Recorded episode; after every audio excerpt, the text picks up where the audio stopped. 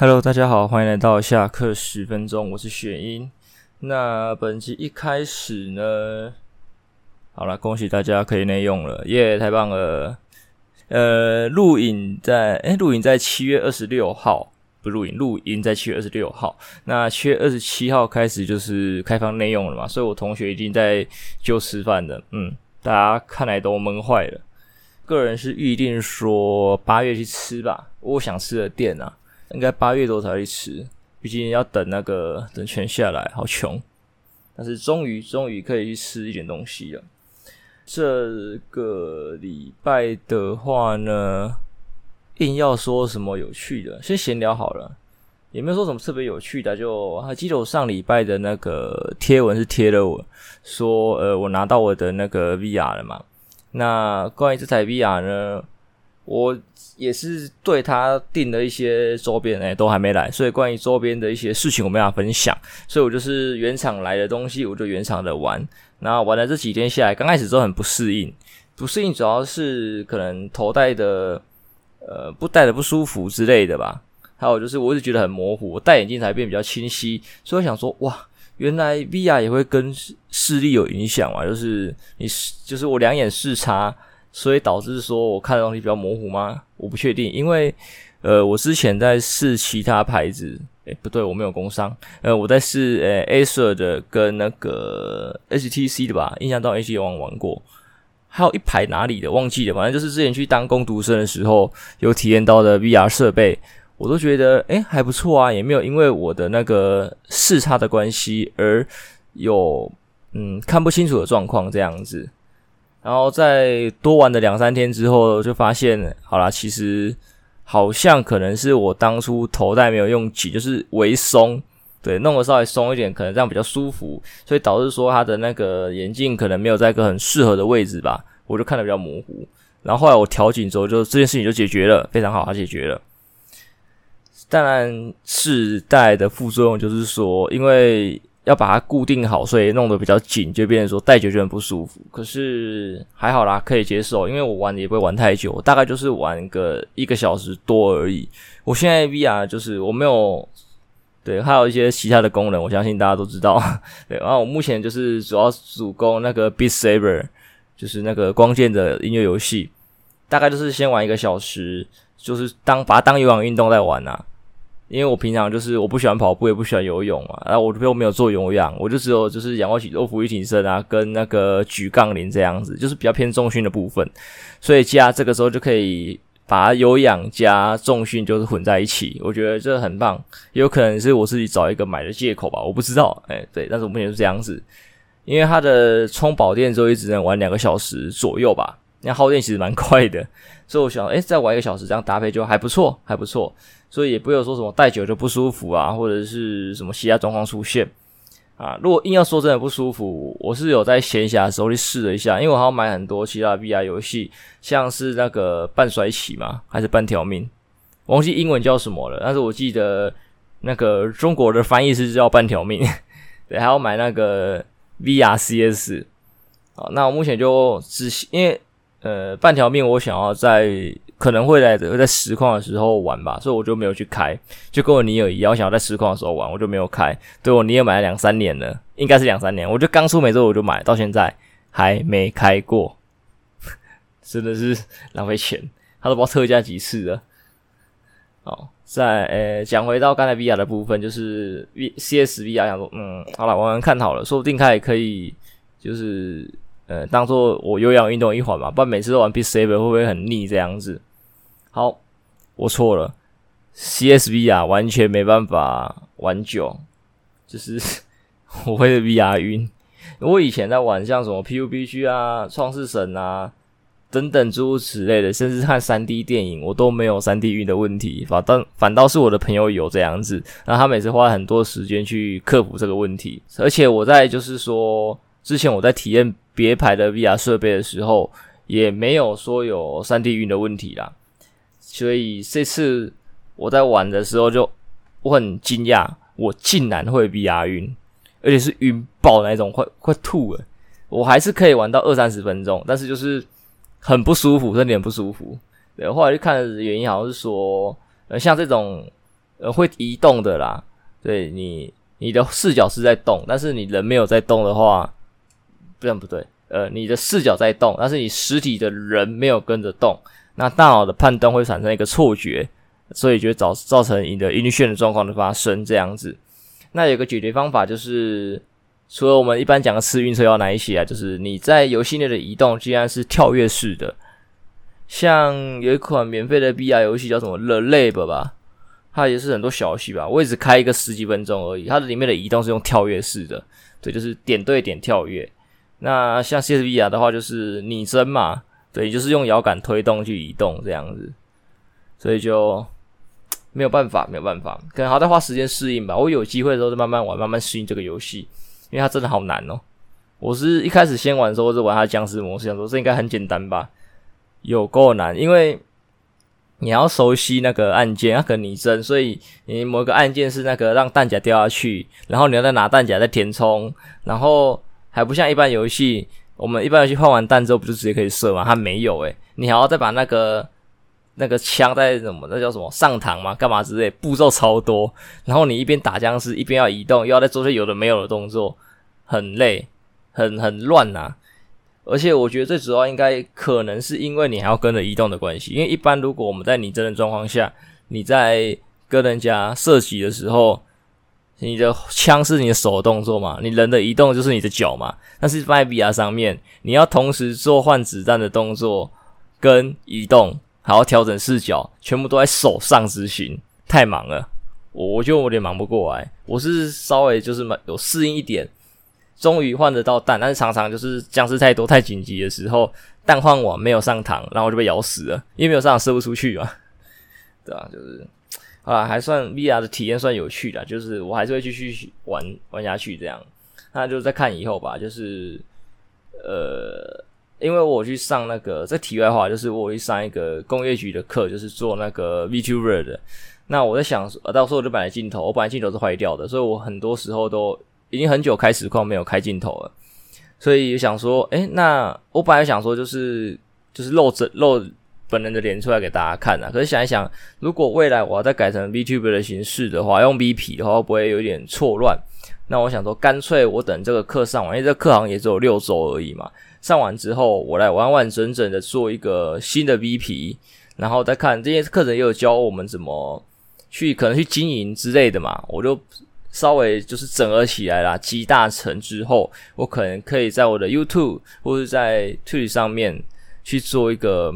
重新出发吧，我想这样子，然后到时候再结合我的 VR 游戏的实况这样子，对啊，就想要把它搞在一起啦，嗯，所以未来可能有可能我会弄一个新的东西，而且我觉得 VR 东西可能放 YouTube 比较好吧，那我可能就会哦，这好累哦，像平日开一期，六日开退取，然后也好一周六啦，我每每个礼拜日都没开，都只开六，其实也可以规划，就是六退取日那个 YouTube。这样子是在就是不同的形式嘛，可能一期跟跟我的 Twitch 可以是露本人的脸，然后 YouTube 这边就是 VP 这样子，也是可以这样规划啦。不知道到时候再看吧。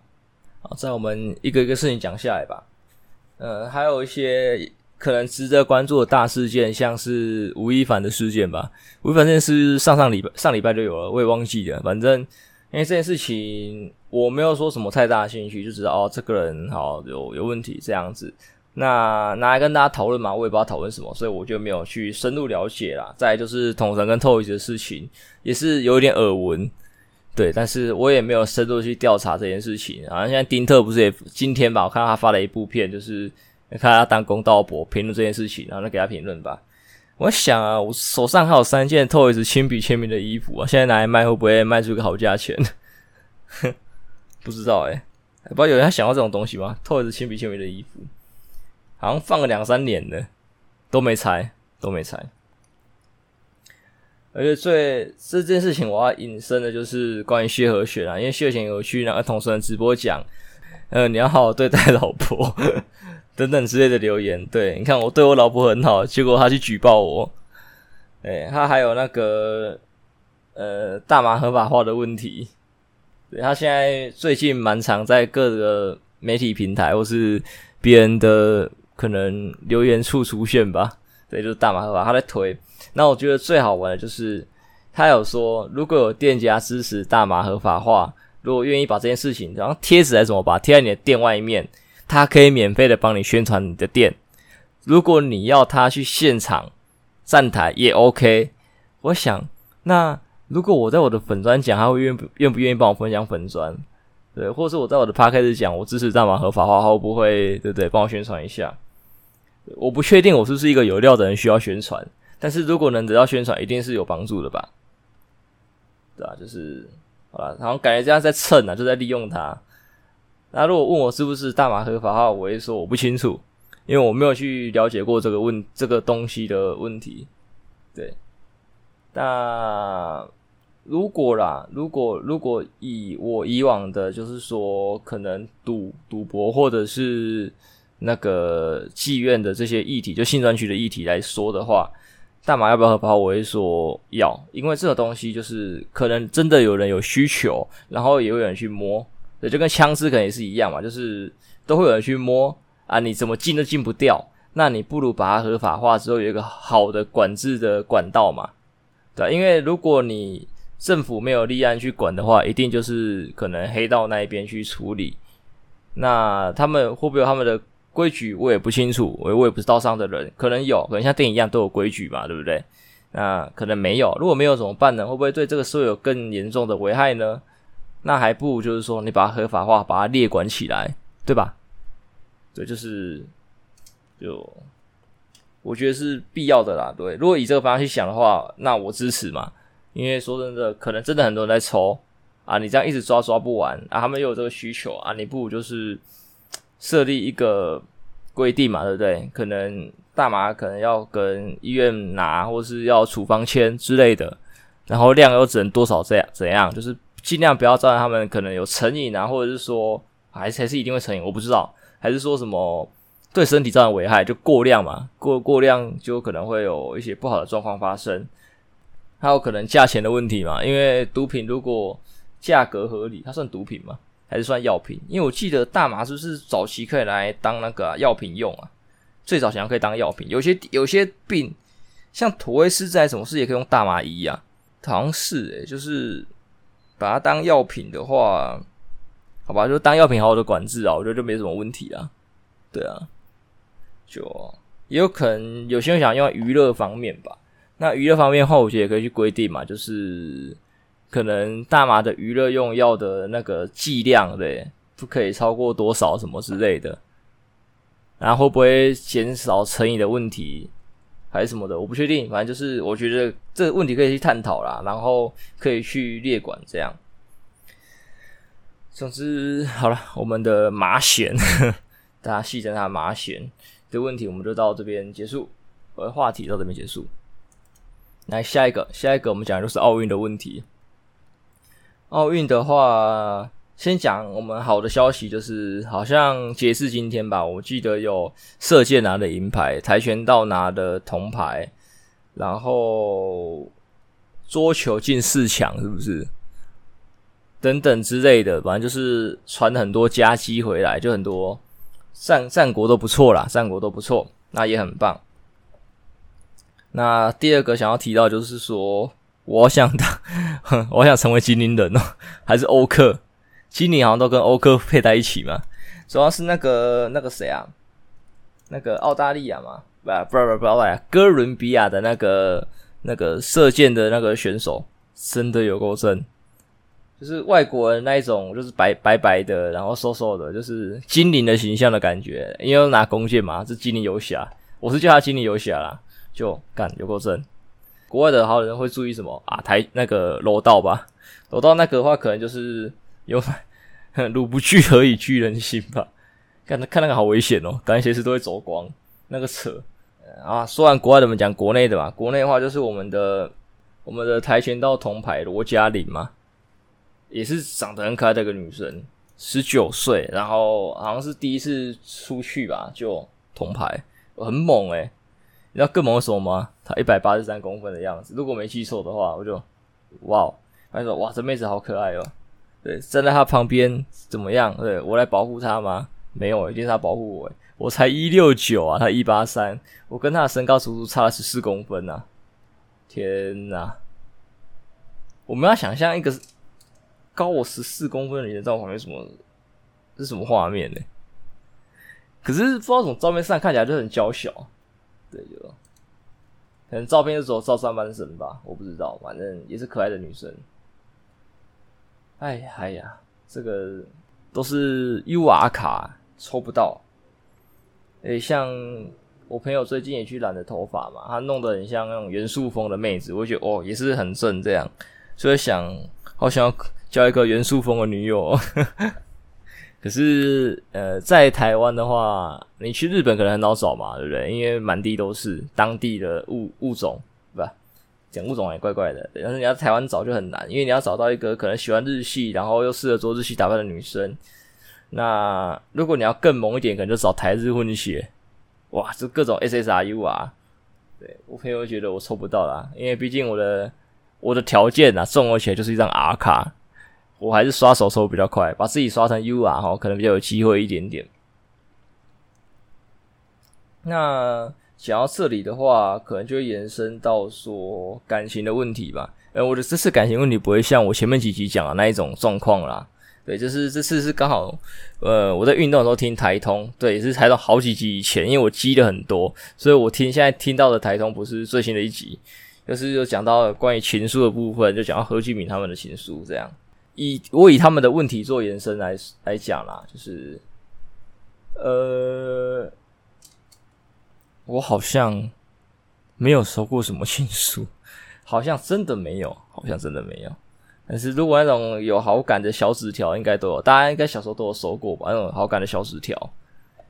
如果到了国高中有社团之后，我觉得你只要不是太怪的人，应该都会有个一两张，对啊，就是社团嘛，有什么惩罚还干嘛之类的，或者什么活动之后都会有。啊，如果你现在还在求学期间想要有的呢，我觉得加入康辅可能是一个很好的选择。我觉得康辅应该蛮容易发出这种小卡片、小小小小书信，对，应该蛮容易有的啦。对，加入康辅，人生忘记那句是什么了？对，康辅猴。嗯，这句好像蛮蛮鄙视他们的吧？但是讲实在话的，我蛮不喜欢康普社的，主要是因为。呃，不是他们吼啊，就是我不喜欢团康游戏，我这个人比较特别一点点，所以像大学的时候很多社团的迎新啊什么之类的，或者像我自己加入电竞社，在迎新的时候也是必须要扮演团康，因为毕竟团康是一个很好迅速拉近彼此，就是陌生人彼此距离的呃游戏嘛，对，就是方式啊，所以即使再讨厌，你真的要用到时候还是得用，但是。如果可以的话，我会尽量不参与。对，因为我觉得那很智障。对，就是个人的感官问题啊。就像小学的时候，小学、国中、高中的时候去那种毕业旅行，一定都有团康嘛，大家的游戏嘛。对，我就是除了小学第一次去的时候，可能很兴奋，跟着大家吼，然后发现做这件事情意义到底是什么，我也没有感觉到快乐。对，就是我对这个东西快乐不起来。所以你可能把我丢在像夜店那种地方，我也只会在那里，嗯，好，我就旁边喝酒了。对，我不会跟着你在舞池那边嗨。像 Wild Force 也是啊，就是大家在嗨的时候，我就，嗯，然后大家加油，大家加油啊，跳起来，跳起来哦。然后每个人都觉得累得要死，隔天是累得要死啊，喉咙沙哑，哇，好好玩哦。我就，嗯，对，我宁愿在旁边喝酒。我感受不到这东西的快乐啦，这好像也没有对错啊，就是每个人都有自己。能接受到快乐的东西，只是刚好团康这一类的不适合我而已。好啦，扯远了，扯远了，回到情书的部分。呃，他前面引申情书的话，后面讲到是搭讪啦。那我我我想要 focus 的重点应该是搭讪这一点，因为像刚才讲的嘛，呃，日本妹子啊，还是说，呃，那个吉林游侠的，就是，呃，我们平常没有交集。那你对于你喜欢的对象，如果又没有交集怎么办？那就是搭讪了。那搭讪，我觉得啊，对于台湾来说可能很难，也有可能是我的同温层、我的生活圈没有经历，没有这样子的体验，我才觉得难。我不确定，但是就我自己目前目前我所看到的，我所接收到的，我所体会到，就是感觉国外的搭讪比台湾还要容易成功。对，因为我不知道是不是亚洲的问题吧，就觉得人家来搭讪你，就是想要卖你爱心笔，或是想要讹你的，想要对你敲诈还是干嘛之类的。我不知道是不是就是我们的一些陋习啊，就是有一些老鼠屎导致的结果吧，我不确定。哦，所以大家就很怕搭讪这件事情，就是可能早期的台湾就民风淳朴嘛。对，就是有人来问路都会很热心，可是现在嘞，来问个路，你可能都不太想理他，觉得这可能怪怪的，能跑就赶快跑。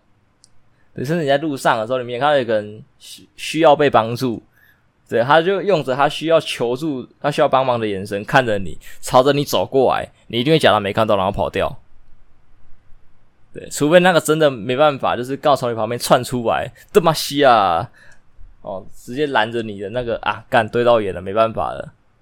你超可能，对，因为可能还碍于面子，或是怎么样，就是帮他一把，这样。但是那种还没接触到的，你就赶快闪。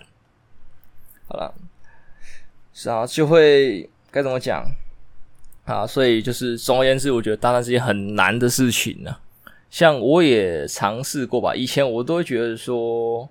小时候觉得那种感觉就顺其自然嘛，对不对？你就是合的人遇到的时候就会合啊，干嘛之类的。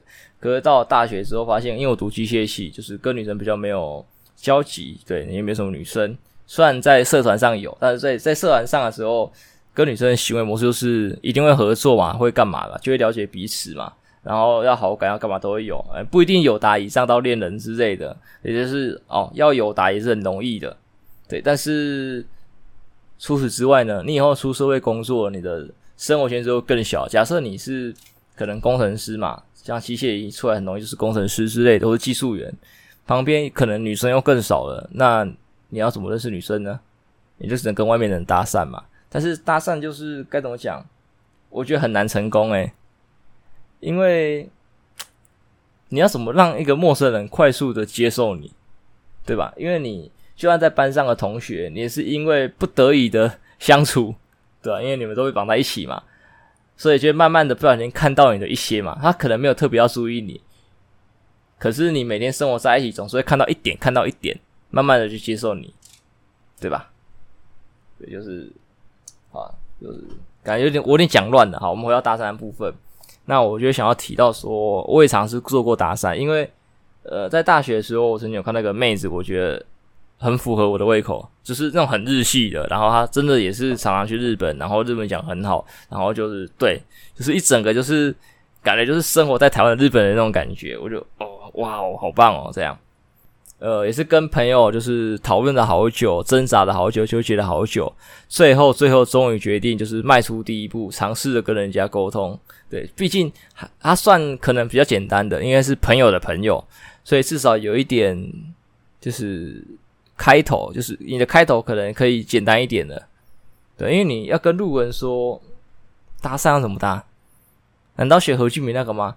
呃，那个我不是登徒子，我想认识你这样吗？应该不是吧？对对，还是你是黑男，对不对？哦，我帮你配对，耶，恭喜你配对到我了，这样吗？感觉都很奇怪吧？还是说其实搭讪来说正常一点，就是，嗯呃，你好，就是我觉得。你长得很好看，有机会跟你认识一下吗？对，如果可以的话，我们留个联络方式，这样。如果有机会，我们再约，就这么简单的一句话。我觉得这样其实就很礼貌嘛。那如果你不排斥这个人，就第一印象嘛，一定看外表。不排斥的话，我觉得就可以留吧。啊，后面聊不聊得来再说啊。嗯，对哦，我没有这个机会，我也没有这样尝试过，所以我不知道这件事会不会成。然后总之，我就跟那个妹子聊，但很快就聊爆了，因为说真的。很难呢、我觉得很难，因为该怎么讲？因为平常的相处模式就是，然后你像同班同学或者同事之类的，你就是朝夕相处下来，你总会注意到些什么，尤其是你想要认识的对象或想要深交的对象，你一定会注意的更多，所以你们可以聊的东西就很多，可能从习惯、喜欢的东西、兴趣，或者今天工作上的事情，那今天上的课什么的，都是可以来聊的东西。但是陌生人你要怎么聊？你容易猜对方的兴趣，你要猜对方的喜好，你要去猜，猜错怎么办？就容易聊爆。只是这样可能紧张吧，我不知道，因为我个人的聊天习惯是我比较喜欢接话，我可以从你的话里面去判断我该怎么接比较好。就是如果你丢球给我，我我想要把球，如果我想跟你继续聊的话啦，我会把球搓圆丢回去，或是把它变得比较轻，让你可以很轻易的再打回来。是我会让话题有办法继续接下去。对，如果你是我想聊的对象的话，如果我朋友听到这里发现我每次在句点你，很抱歉，对，我可能不想跟你聊。但是这这事情很少发生啊，跟我聊天的人大概只有一成的人会被我拒点，而且这一成人好在之前很少，因为我。在大三、大四以前，我的还是奉行的，就是只要有人跟我聊，我就尽量把球丢回去。就是该怎么讲，我会喜欢让对方拒点我，就是话题的结束会是对方，而不是我。我不喜欢句点别人，但后来发现这样子很累，而且有时候这样硬聊也很没意思，而且早迟早都要句点，就跟辱华一样嘛。你早迟早都要辱华，为什么你不早点句点？为什么浪费时间？对吧？对，我就是应该怎么讲？你的生活已经够累的啦，你没有必要就是在浪费时间在没有意义的事情上面。对，除非他是你想要追的对象，那保持联络应该是蛮有意义的。其实是很烂的招数，对，就像可能有人讲了借漫画，你一套十集，对，你就故意少拿一集，对，还会再给你再借。你看，就是保持联络，虽然招数很烂很干，对，就跟尬聊一样，但是就是一个一个手段这样。好了，想当然而，我聊爆了。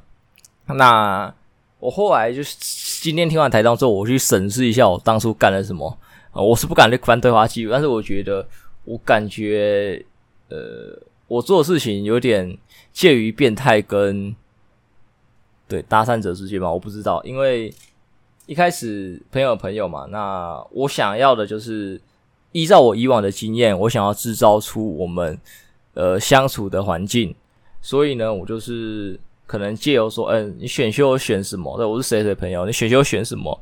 然后有没有一些推荐的选修课啊？刚好是广告系的嘛，然后我又有在做实况，就可以问说，诶，有没有什么广告课可以开给外系的？因为很合理吧？你实况有在经营自媒体社群的人，需要广学一些广告相关知识是合理的，合理的。对，就是想要去修干嘛这些，至少跟他在同一堂课的那个，然后后来的确有。有有两三堂课都跟他同堂，但是诶、对，都没有讲到话。他都会跟我朋友一起出现，然后一起离开。偶尔我们互相 cover 作业，但是仅限于就是互相 cover 作业而已，跟一些可能上课要讲的东西，对，就是没有后续的交流。我觉得这个可能是我的错，因为如果他是一个人的课的时候，我可能比较没办法侵入嘛，就是坐他旁边跟他聊。但是他跟我朋我朋友一起出来的场合，我应该去凑热闹啊，即使这样很。可能很不要脸或之类的，对，但是你就是有个机会嘛，因为你要去搭讪一个陌生人，你成功了就是变成你的熟人，那你失败了呢，你们还是陌生人。对，我现在想想，我应该冲过去想办法跟他们聊，混进他们的圈子里面。如果成功了，那最棒了，这是我要的结果。如果失败了呢，这堂课上完就没有下一堂了嘛？对，就是这个学习结束就没了啊。这我为什么要修点这么多？我现在其实想想，好像干我好像白痴。对，那我会说，我现在变的就是，对啊，就是一直找跟他同堂的机会。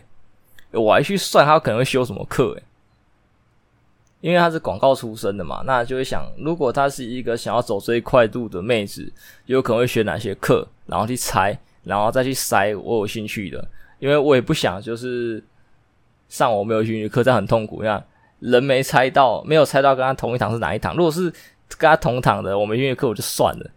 如果对猜错，人不在，我在硬上，浪费时间。对，总之就是这样。但是如果说真的，我我其实很希望我像何俊明那样的勇气，就是可以每每每每年都跟他说，每就是他很像告白，每年就跟他说你喜欢他这样子的话，我觉得是很棒的。诶，说不定我一开始就可以表明我对他是有好感的，这可能也是一个好的开始吧，我不知道。对，我不知道哪个策略还是对的。对，如果有机会，我再试试看嘛。对，那再来就是想要讲到现在的搭讪吧，就会觉得我其实前一阵子就想说去酒吧认识一些人，因为说真的，我以前太过内向嘛？算内向，其实比较偏向闷骚型。那该怎么讲？对啊，想去酒吧认识人啊，总之就是这样啊。想要去可能认识妹子啊，或者什么的，可能汉子也可以。可是我真的对男生没有兴趣，我对男生很没有呃信心，应该这样讲。没有兴趣是一回事，没有信心也是主要的啊。就是我很普遍的觉得男生都没有办法合我的胃口吧。因为该怎么讲，我的经路，我的人生经历没有像有些男生会这样打成一片，然后可能。嗯，那些臭男生会做的事情，我几乎可能都没有做过，所以我没办法理解那些臭男生的该怎么讲活动跟思维。对，但是女生的话，至少你看得赏心悦目。还有就是，我觉得听他们分享一些可能感情或是自己的事情的这个很有趣。对，我喜欢听人家分享，所以我有听我 p o 之前的，我不知道有没有提过诶。我曾经有一个志愿是想要当那个心理医生，然后你也知道吗？成绩不够。对，台湾台湾没有心理医生啊，台湾只有那个精神科医生跟那个咨商师。对，心理医生是两个两个合在一起的，就是可以开药啦。智商是不能开药，那个医生才可以啊。心理医生可以，但是台湾没有这种东西，国外有。对，那这题外话，当年我就选那个辅诶辅大吧。好像是辅大新开个系，好像叫什么临床心理系哦。然后哇，新开的系会不会有机会？因为有时候新开的系，你可能录取的呃可能性都蛮大。而且辅大听说那时候好像要盖医院吧，我就嗯好吧，还是没上，成绩不够，好像上。而且辅大身边很多诶，会不会那个时候我努力一点，我现在对就不是朝着魔法师的路上了呢？我也不知道。好，最后再讲到交友软体吧。交友软体的话，前一阵子玩了一个学弟推荐我的，然后叫什么柴犬吧，忘记名字叫什么了，帮大家看一下好了，因为他们都叫他柴犬啊，主要是他的图就是柴犬，哦，他叫什么？Pikabu，P I K A B U，对，就是柴犬，他他的 App 的 icon 上面就有一个柴犬这样子，蛮可爱的。主要学弟跟我说，这个这个是不看脸的。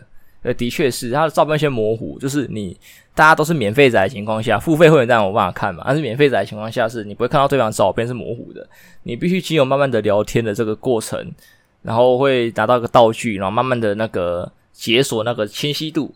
对，他拿到道具之后，因为跟跟对方第一次配对成功，还送一个，然后他就是稍微清晰一点，等于说可能用很多个啊，至于怎么拿我也不知道，因为我目前聊过的妹子也之后有配对三个。一个我不知道怎么一配对就离开聊天室。第二个是我主动发话，以前我有无聊的时候尝试过交友软体，我都是全部右滑配对，就等对方讲话，然后这样子完全没有意义，因为在择偶市场上面，女生是稀有物种，一定是她来挑我们，不是我们挑她，所以她没有必要自己主动来密我们，除非我们真的长得很天菜或者条件非常好，不然大部分情况下应该是我们主动密他，然后还从里面挑，看谁吸引他，他再回。他这样比较省时间嘛，对吧？好，所以我就学乖了，而且我也说了，前面也讲了嘛，我想要突破自己，所以我就主动了密，啊，一个密的没有回应，然后这个短体好像七天内对双方没有聊过天，就会关闭聊天室，好，所以这个就是告吹。一个话也有来回个两三次，啊，然后也就没有回应了，好难哦，交友软体好难玩哦。到底为什么有人可以在交友软件上当炮王啊？好屌啊！我也不是说我一定要就是约约妹出来就是做坏事，对，但是就是想要该怎么讲，练习搭讪这个技能吧。对，这个我觉得这个技能可以点一下，我觉得是是不错的。因为说真的，你搭讪也不一定说要跟人家交往，像是。嗯，刚才讲的那些什么金牛奖那一些，如果你愿意打赏，或是我之前去有玩 cos，你在看到呃 cos 的不错的人什么的，你就可以跟他当朋友嘛，对吧？你可能被他的外貌吸引，可能被他的技术吸引，那你可以跟他当朋友嘛。那你的社群媒体上，你的 FB 是不是觉得更赏心悦目了呢？因为你看他发动态，对吧？更赏心悦目。而且我觉得啊，相较于没办法实际见面的人，我更喜欢可以实际见面的。因为像我的 FB、IG 等等的，我几乎没有去追各种的网红跟网美，我几乎没有，还是有一些。那那一些可能是因为，呃，我之前在社团的时候需要了解一些东西啊，我追踪或是干嘛，我追踪就是很务实的啦，不是说什么看他很正我就追踪，我就是可能在 PTT 表上看到哦、啊、很正很喜欢，然后呢没有然后，我不会特别把 IG 翻出来追踪，我不会。但是像什么啊社团，我们需要找那个 KOL 来演讲干嘛之类的，我就会追踪几个，呃，我觉得我想要找的、想要认识的类型，我相关的再延伸的去看看他们会发现什么文之类的，或者说看他符不符合我需求，就是很务实的情况下来追踪。对，因为我觉得看那个我不会接触到的人很没有意义，就是啊他发的动态，他讲这些话，然后呢，我在他下面留言还不一定理我，对吧？还不如你去那个漫展上面认识的妹子，对，大家的好友圈就那样，对，你可能在下面留言还会回你，活生生的人呢，对啊，就是看那种一辈子接触不到，我觉得是没有意义的，但是很多人喜欢吧，不知道，就是每个人想法不一样啊，不一样，或者朝这里来了，我也忘记我前面讲什么，算了，好不好？就是就这样，就这样。啊，总之最后再讲两个东西吧，就是和前面讲一个东西，诶，就是他经常去做告白，他的告白是为了结果，我觉得讲的很好，诶，因为有时候告白不一定要是，呃，一定要说什么我们就成功就交往这样子，就是可能是一个结案呐，告白是为了结案，我觉得是讲的很好，因为我好像也做过类似的事情，就是在我的高中高三的时候要毕业前夕，也是喜欢个女生喜欢三年嘛，那。呃，他可能有察觉到吧，我不确定，我不确定，好不好？只是就是在最后的时刻，我告白了。然后那时候我想的是豁出去了，因为我以前没有告白过的经验。然后我豁出去想说，成就成，不成就算了，就至少把心情放下来，做一个整理。然后这个这个想法，直到我大学后面，就是把情绪整理之后，才慢慢奠定起来。其实。有时候你做个结案，真的是会会好很多，就是一个方向。因为如果你没有去告白，你没有得到个明确的拒绝或是同意的话，你会不会一直悬着？就觉得说是其实有机会，其实有机会，就是有个错觉在。然后你可能你的人生的路没办法往往后好好的走。但是如果你今天去告白了，去做一个结案，他告诉你一个答案的，你是不是就可以放下，好好的放下？可能会难过几天，但是你至少有一个明确的答复。你会去幻想一些有的没有的，因为你已经收到答复了。如果他拒绝你了，你收到这种答复了，你还能幻想你跟他有机会？那我没办法，好不好？你晕得太深了，你晕得太严重，没有人救得了你。这样，好了，最后最后就是我想要推荐一个东西的是大嘻哈时代有个正大黑鹰，有个选手，有个 rapper 叫做 Wanna Sleep，对，想睡觉。他在 EVE Battle 的时候唱了一首歌叫《情书》，我觉得大家可以去了解一下，可以听听看。你们可以查，就是 Wanna Sleep 的《情书》、大嘻哈时代《情书》，应该都会查到他的纯享版之类的，或者现场比赛的版本，我觉得都可以。我觉得他这首就是很特别啊，就是他的韵啊，他的对，主要是韵玩的很特别。我也我也不太会讲评那个饶舌的东西，我不太讲评，我只知道他玩的很很屌这样子，我听得很舒服，很喜欢。然后我自己的评价是，它比较算大众版的粉链。我不是说不是说它东西不好，就是很没特色，是指呃，相较于粉链那种比较艰涩，因为粉链虽然也很屌，但是它比较艰涩，不是说很多人都有办法咀嚼之后消化去享受。但是 One Sleep 这一个的情书这首的话，就比较有粉链的味道，但是没有那么难咽，对。大家比较容易吞进去，比较比较容易去享受。我觉得大家可以尝尝试看看。如果你觉得粉链很屌，你想要去体会的话，我觉得你可以从 Wanna Sleep 的这个情书先试试看。对，再慢慢的去挑战粉链那个等级的。对，我没有说粉链一定比较屌啊，这是感觉上这首歌的套路风格，就是粉链以往的风格的简易版。对，比较好让大家理解的版本，对，大家可以试试看，可以听一听看，我觉得还不错。刚好还有呼应到我刚才讲的主题嘛，情书。对，好啊，那本期节目就到这边结束，好不好？那我们下周再见喽，拜拜。